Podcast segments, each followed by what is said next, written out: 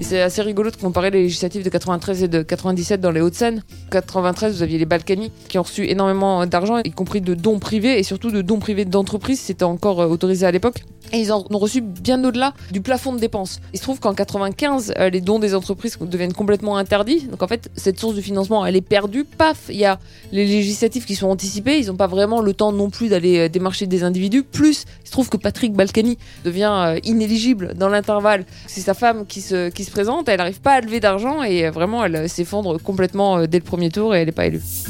Bonjour, je m'appelle Tam Tranui. Je suis journaliste mais aussi citoyenne. En cette année d'élection, je me pose de nombreuses questions. Comment chacun choisit son candidat? En fonction de son milieu social, de son parcours de vie, de ses émotions? Est-ce que les jeunes votent comme leurs parents? La guerre influence-t-elle notre vote? Dans ce podcast, je discute chaque semaine avec des experts qui ont consacré leur vie à ces sujets. Alors, à force de chercher, ils ont trouvé quelques réponses. Je vote. Je pense qu'on est une force électorale, donc je pense qu'il faut jouer avec. Tu votes. Personnellement, je dis bien, j'irai voter. C'est un devoir de voter. Allez à voter. Nous votons. Il n'y a pas eu d'affrontement sur les idées en tant que tel à l'intérieur, il n'y a pas eu de divergence. À voter. Un podcast de Public Sénat et du Cévipov Sciences Po.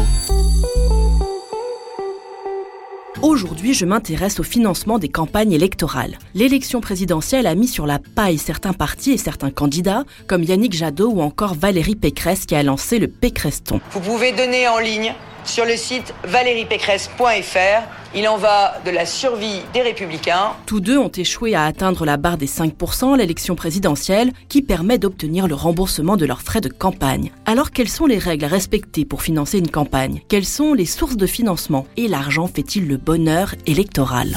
Je m'appelle euh, Julia Cagé, je suis professeure d'économie à Sciences Po Paris. Je travaille sur toutes les questions relatives au financement de la démocratie euh, au sens large. J'ai notamment beaucoup étudié l'impact des euh, dépenses électorales sur les succès électoraux des candidats. D'abord, quelques fondamentaux.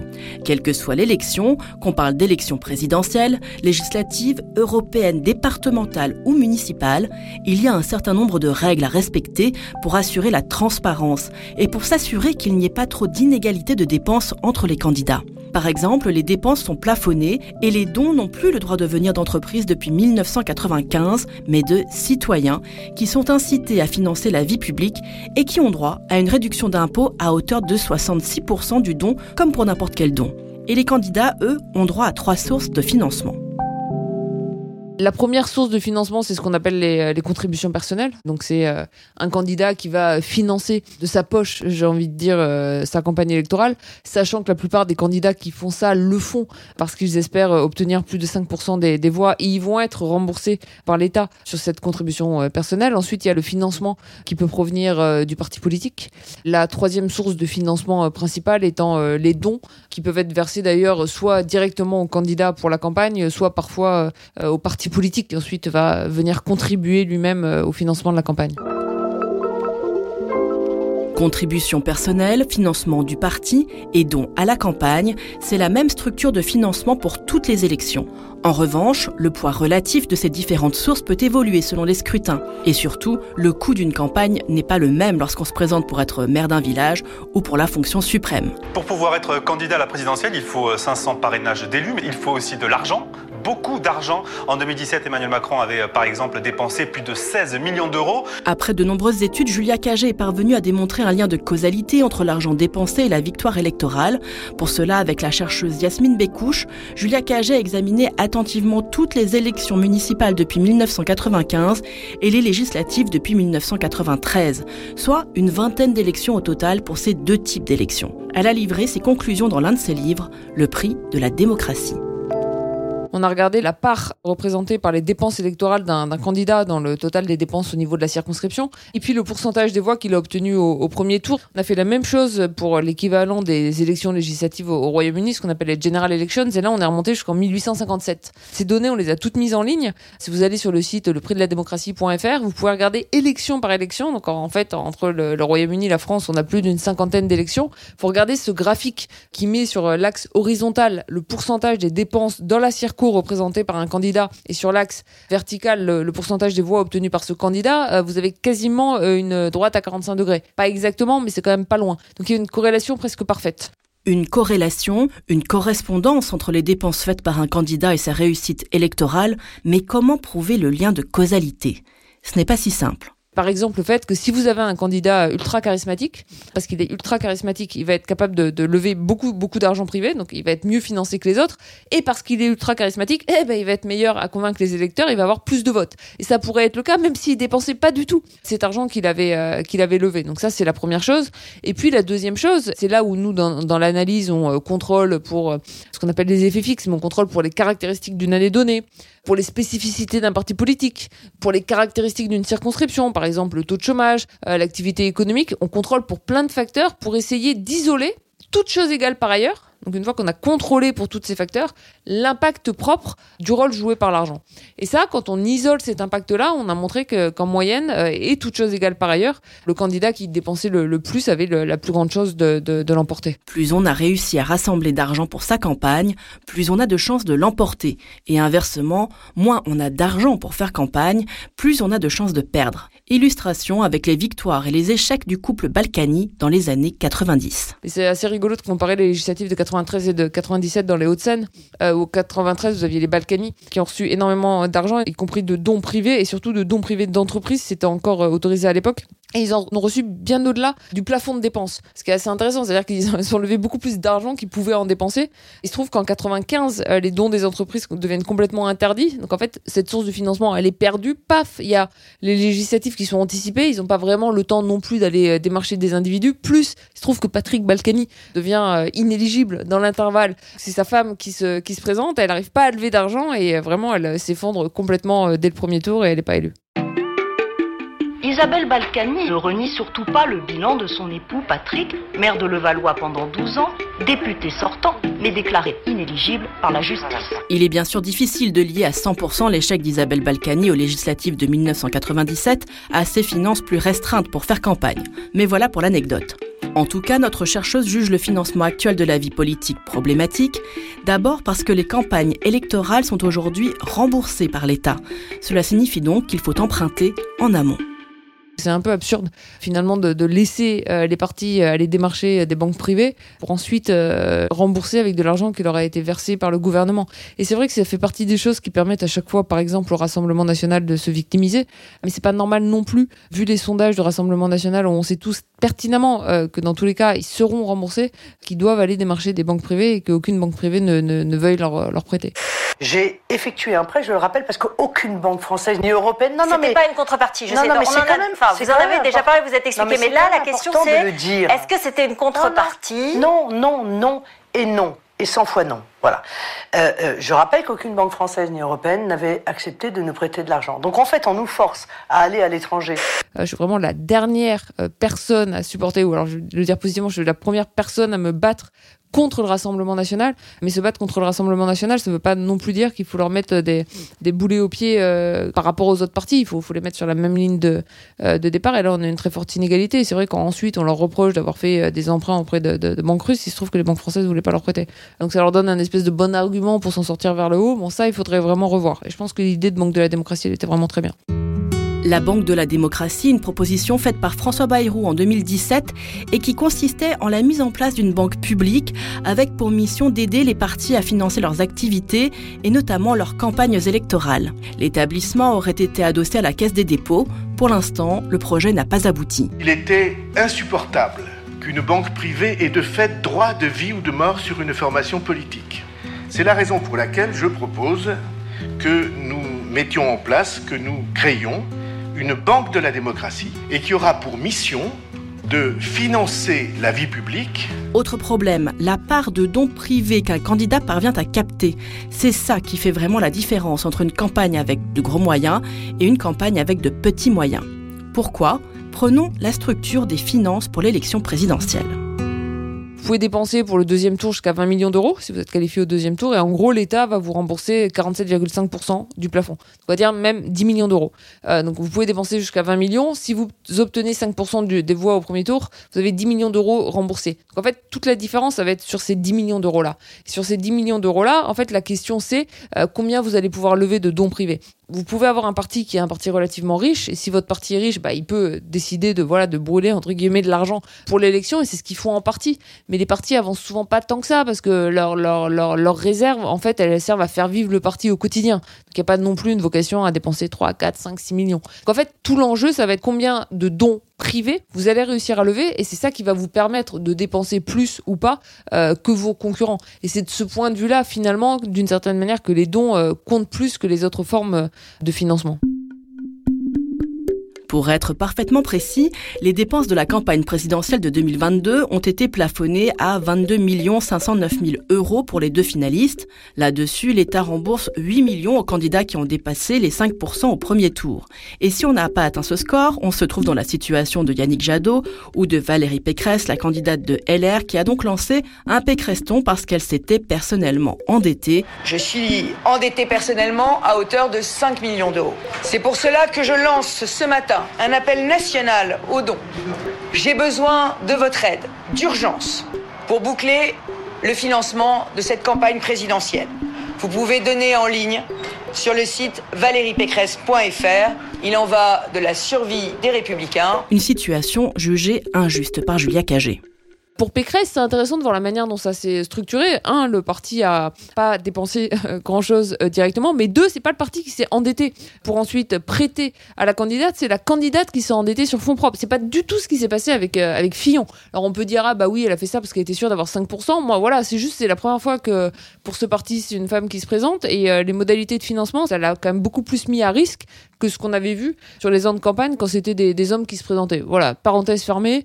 on peut aussi se dire qu'elle a un patrimoine déclaré qui était le plus haut euh, parmi les candidats et qu'elle peut en dépenser la moitié sur cette élection. Je vais pas polémiquer euh, là-dessus. C'est vrai qu'on peut avoir cette vision-là.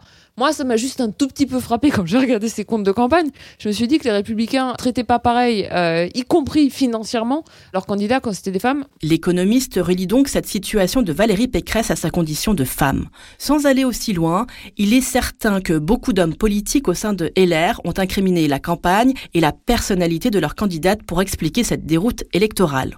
En tout cas, ce score en dessous de 5% va avoir un impact sur le long terme pour les républicains. Ensuite, pour le parti lui-même, bah, c'est un impact directement, par exemple, sur les législatives, parce que voilà, le parti euh, peut dépenser toujours un peu parfois pour les candidats. Là, ils ont moins de ressources, donc ils vont moins dépenser pour les pour les législatives. Et puis ça veut dire un peu un serrage de ceinture euh, sur le long terme. Bon, on a vu pour le PS en 2017, ils ont vendu Solferino, ils ont voilà, ils ont dû désinvestir. Il y a des gens qui ont, ça c'est triste. Hein. vous avez des gens qui ont été euh, licenciés. Ça a été un licenciement économique. Pour revenir au compte de campagne, sur les 22 millions de dépenses possibles, 8 millions sont remboursés si un candidat dépasse 5%. Il reste donc 14 millions à trouver que les candidats peuvent financer personnellement, comme Valérie Pécresse, en demandant au parti ou en faisant appel à des donateurs privés. C'est une somme que Julia Cagé arrondit à 10 millions dans son raisonnement. Chaque donateur privé est aussi limité dans le montant qu'il peut allouer à un parti ou un candidat. Même si on a l'idée d'avoir plafonné les dons, donc vous pouvez pas donner plus de 7500 euros par an à un parti ou 4600 euros à un candidat. En fait, avec un plafond à 10 millions, bah, ça permet à quelques centaines d'individus d'être complètement pivots dans l'élection. Si je dois vous le résumer rapidement, ça veut dire quoi une limite de 7500 au don parti? Vous pouviez donner 7500 en 2016, re 7500 en 2017, ça fait 15 000.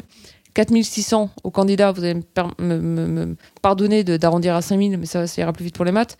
Ça fait 15 000 plus 5 000, ça fait 20 000 en général. Et ça, on le voit assez bien dans les fichiers des dons. Les dons sont anonymisés.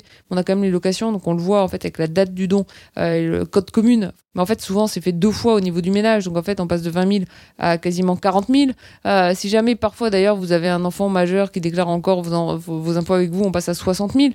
Donc on n'est plus à 7 500. Et en fait, vous divisez 10 millions par 60 000, vous avez 300 personnes qui font la différence. Euh, et c'est ça qu'on voit. Et c'est pour ça que moi, je, pense que vraiment la, seconde leçon à, tirer de tout ça, euh, c'est de plafonner à un niveau beaucoup plus bas les dons qu'ils ne le sont actuellement. Et notamment, moi, je propose de passer une limite à 200 euros par an et par individu. Je m'accroche pas à 200, hein, on pourrait dire 250 euh, ou 150. Mais en gros, quelque chose qui permette à chacun de faire cet effort financier, même avec de très bas revenus, si jamais il a vraiment envie de, de le faire. Le problème, c'est donc que l'on peut être candidat à l'élection présidentielle en ayant été financé par 300 personnes que l'on connaît, qui nous connaissent et auxquelles on est donc redevable.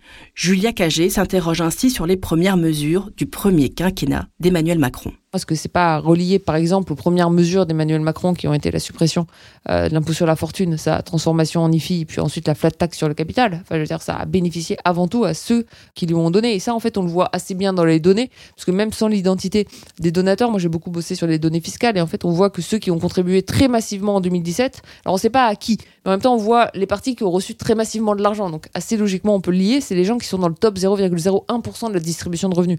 Donc, c'est vraiment ceux, en fait, qui ensuite vont bénéficier des mesures euh, fiscales d'Emmanuel Macron. Pour Julia Cagé, économiste de gauche, il aurait donc été possible de limiter les montants des dons afin qu'ils proviennent d'un plus grand nombre de citoyens avec des moyens plus limités. C'est ce qui a été fait par Bernie Sanders qui ne prenait les dons qu'en dessous de 100 dollars. Aucun centime n'a été utilisé pour le mouvement En Marche et donc ma probité, celle du mouvement est entière et a été reconnue par votre confrère. Donc moi je vous parle aujourd'hui, je vis de quoi? Des droits d'auteur de mon livre. C'est tout qu'on ne me donne pas des leçons. Si la République en marche n'a pas eu au départ de financement autre que ses dons privés, c'est aussi parce que, en 2017, le parti venait d'être créé, n'avait pas d'élus et notamment pas de députés avant l'élection présidentielle. Or, les financements publics auxquels les partis ont droit sont adossés aux élections législatives, au nombre de candidats présentés et au nombre de candidats élus on a en France un système de financement euh, public direct des partis qui dépend des résultats aux dernières euh, législatives. Je ne sais pas, quand ça a été mis en place en 88-90, euh, si à l'époque la, vie politique était figée par intervalle de 5 ans. Je pense pas. Ce qui est certain aujourd'hui, c'est que c'est plus le cas et que ça pose également un, très grand nombre de, problèmes parce que ça, ça, ça vient freiner finalement l'émergence de nouvelles forces politiques, sauf à ce qu'elles soient entièrement financées par les individus les plus favorisés. Je viens d'une famille euh, à Amiens, de, justement, de médecins hospitaliers, une grand-mère enseignante, donc je, sais d'où je viens, quelles sont mes valeurs. Mes valeurs ne sont pas euh, celles d'un président des riches. Le financement public des partis est lié à deux critères. Il faut présenter des candidats dans au moins 50 circonscriptions, des candidats qui font au moins 1% des voix. Un autre financement provient du nombre d'élus. Ça a plein d'effets un peu pervers, notamment par exemple quand il faut des alliances électorales, euh, parce qu'en fait les gens vont négocier pour avoir au moins euh, être présents dans au moins 50 circonscriptions. Ça pousse des partis en fait à présenter des candidats absolument euh, partout, mais ils vont pas tous faire campagne partout. Faute d'élus avant 2017, la République en marche s'est donc d'abord tournée vers les dons privés. Autre problème souligné par l'économiste, que ces dons soient anonymes. Là-dessus, on a un gros retard démocratique en France. Hein. Euh, en Allemagne, euh, c'est des données publiques. En Italie, c'est des données publiques. Au Royaume-Uni, c'est des données publiques. En Inde, c'est des données publiques. Au Brésil, c'est des données publiques. Aux États-Unis, c'est des données publiques. Encore là, je vous donne que les pays dont, pour lesquels je suis sûr que c'est vraiment le cas. En France, c'est toujours pas le cas. Donc, je pense qu'il faut vraiment euh, introduire la transparence là-dessus. Et c'est vrai qu'il y a une espèce de, de, frein pour que ce soit pas le cas, qui est assez désespérant d'après moi pendant le grand débat, parce qu'on m'avait demandé, euh, j'avais accepté d'aller débattre de ces sujets avec euh, Marlène Schiappa, qui euh, animait, je pense, la branche démocratie du grand débat, si je me souviens bien. Et voilà, elle était aussi complètement fermée sur ce, sur ce sujet-là, en disant, mais non, c'est presque, l'idée était presque de dire, c'est comme le vote, c'est anonyme, sauf que le vote, c'est une personne, une voix, quoi. Donc, si les dons, c'était 1 euro, ou si on va dans ma proposition, les limites à 200 euros, ok. Je veux dire, à partir du moment où il peut pas y avoir d'effet de levier avec un don, il y a, des raisons pour que ça reste anonyme, comme le vote. Mais à partir du moment où en fait on autorise à donner à des niveaux qui peuvent permettre d'avoir de, de, l'influence, il devrait y avoir de la, transparence. Aux États-Unis, quand je dis c'est public, c'est public au-dessus de 200 dollars. En Allemagne aussi, il y a toujours des, des planchers. Vous donnez 5 euros, vous n'avez pas à le publier. Autre sujet, que ces dons privés soient largement financés par la collectivité. Car en effet, ces dons donnent droit à une réduction d'impôt à hauteur de 66% du don. Grand paradoxe, les dons privés sont pour une large part un financement public. C'est les réductions fiscales associées aux dons. Ça, c'est le truc le plus inégalitaire qu'on a. Euh, aujourd'hui en France, euh, l'ensemble des citoyens, c'est-à-dire y compris les plus pauvres, paient pour financer les préférences politiques des plus riches telles qu'exprimées par leurs dons. C'est 66%, ça veut dire que vous donnez aujourd'hui 100 euh, euros à un parti, vous avez 66 euros qui sont à la charge de l'ensemble des citoyens, et en plus ça bénéficie qu'aux plus riches, pour deux raisons. Déjà parce que c'est les plus riches qui donnent le plus et les plus gros montants, mais deuxièmement parce que c'est une réduction d'impôt. Donc si vous avez un taux d'imposition à, l'IR qui est égal à zéro, ce qui est quand même le cas aujourd'hui plus de la moitié des Français, vous n'en bénéficiez pas. Donc vraiment, on a un système qui marche complètement sur, la tête. Ce bout-là de financement, il a un problème parce qu'il est inégalitaire, et le financement public direct, il a un problème parce qu'il fiche la vie politique par intervalle de 5 ans. Ce système de financement est donc bien inégalitaire et pas assez transparent. Le réformer paraît donc évident, mais de tels changements sont difficiles à faire passer. Les décideurs politiques, une fois arrivés au pouvoir, sont très réticents à bouleverser le financement de la vie politique. Mais le problème de, ce système, c'est que euh, les élus, c'est les premiers à en bénéficier. Donc c'est dur, une fois qu'ils sont élus, euh, de, le changer. Et ils sont les premiers à bénéficier aussi d'un autre aspect du système qui est problématique, qui est les réductions d'impôts associées aux dons. Euh, puisque, en fait, quand vous êtes élu, bah, souvent, vous reversez une partie de votre rémunération d'élu à votre parti. sauf qu'en fait, fiscalement, c'est considéré comme un don. Donc les élus, en fait, c'est les premiers à bénéficier du fait que le plafond soit assez haut et puis qu'ils puissent défiscaliser à 66% le montant qu'ils ont reversé à leur parti, alors qu'en fait, c'est quand même de l'argent public qu'ils ont reçu comme rémunération. Décidément, on se dit que les réductions d'impôts concédées pour des dons donnent lieu à bien des absurdités. Face à tous ces problèmes, outre la Banque pour la démocratie, Julia Cagé propose la mise en place de bons pour l'égalité démocratique. C'est quoi les bons pour l'égalité démocratique? C'est que vous prenez le financement public direct de la démocratie, vous le séparez en bons euh, d'une même valeur pour l'ensemble des citoyens. Donc en vrai, ça ferait des. Dans ma proposition, c'est des bons d'une valeur de 7 euros que chaque citoyen alloue chaque année au moment de sa déclaration d'impôt, parce que là c'est un moment où euh, c'est quelque chose que tout le monde doit faire, euh, au mouvement politique de, de son choix. Voilà, c'est une manière d'égaliser le, financement de la démocratie et de le rendre dynamique. Et si jamais vous allouez pas votre bon pour l'égalité démocratique, pour la même raison que vous vous abstenez, bah, ce que je propose dans ce cas-là, c'est que votre bon soit alloué en fonction des résultats obtenus aux dernières élections législatives. C'est un peu de se dire, bah voilà, si vous êtes content avec le système actuel, vous voulez pas le changer, Bon, bah, ok, bah, vous n'utilisez pas cette possibilité, ça sera alloué en fonction des, dernières élections.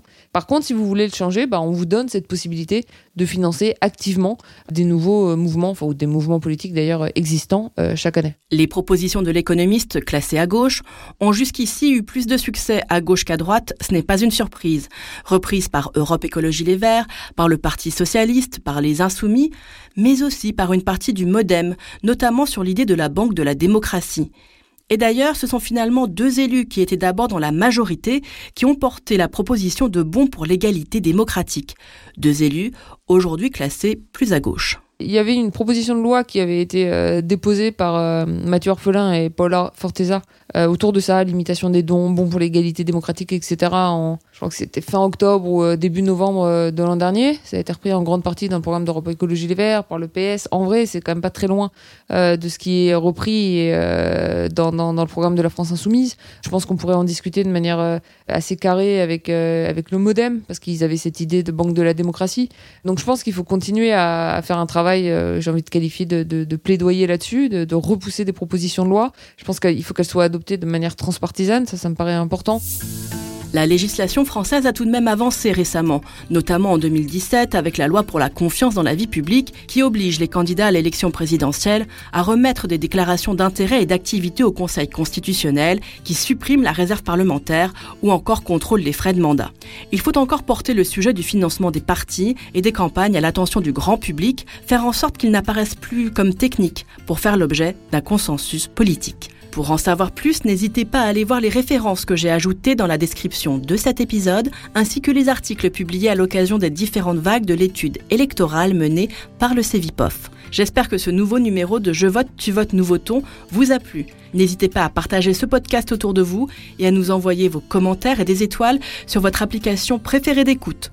Je serai curieuse d'avoir vos retours et si vous le souhaitez, vous pouvez me soumettre les questions que vous vous posez sur le vote. Vous pouvez aussi nous contacter via les réseaux sociaux de Public Sénat, Twitter, Facebook, Instagram ou LinkedIn, ainsi qu'à l'adresse bonjour@publicsénat.fr. Je vote, tu votes, nous votons est un podcast produit par Public Sénat et le Cevipof Sciences Po. Interview et narration, Tam Tranui. Création sonore, réalisation, montage et mixage, Majora Prod. Direction éditoriale, Perrine Tarnot. Les visuels sont de Nina Vincent. Production exécutive, Élise Colette.